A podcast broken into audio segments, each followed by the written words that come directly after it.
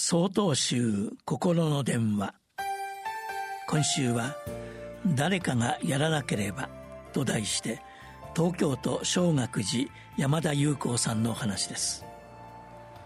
脳神経内科の医師であった中村哲さんは戦闘やテロが続くアフガニスタンで貧困層の医療活動に従事しました。干ばつによる食料不足や栄養失調で病気が後を絶ちません。そこで現地の人たちと一緒に井戸を掘り自ら重機を操縦して全長およそ27キロの灌漑用水路を作ります。砂漠化した土地を緑豊かな大地とし農業支援も行いました。治安が悪化し支援団体が次々と撤退しても命がけで活動を続けます。誰かがやらなければという使命感に突き動かされていたのでしょ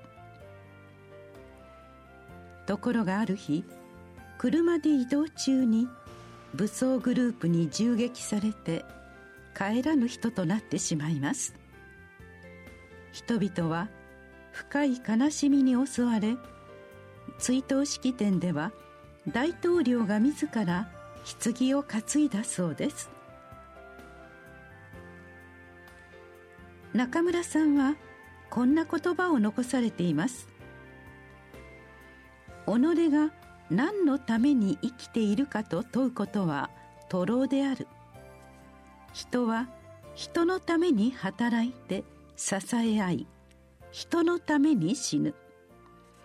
そこで生じる喜怒哀楽に翻弄されながらも自然の断りに根ざしているなら空理空論を離れた無限の豊かな世界を見出すことができると。医師であった中村さんは当初このような活動を想像もしていなかったと思います。仏教では柔軟な心と書いて入難心と読みます。ただ柔らかく優しいだけではありません。水を四角い器に注げば四角くなり丸い器に注げば丸くなるようにどんな状況にも適応して生きていける。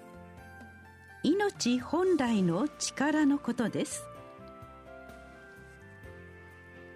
今コロナ禍で人生の歯車が狂ってしまった方も少なくないでしょう。思い通りにはいかないけれどこの困難な状況を入難心を持って受け入れ積極的に支え合いましょう。人のために。この仕事を誰かがやらなければと。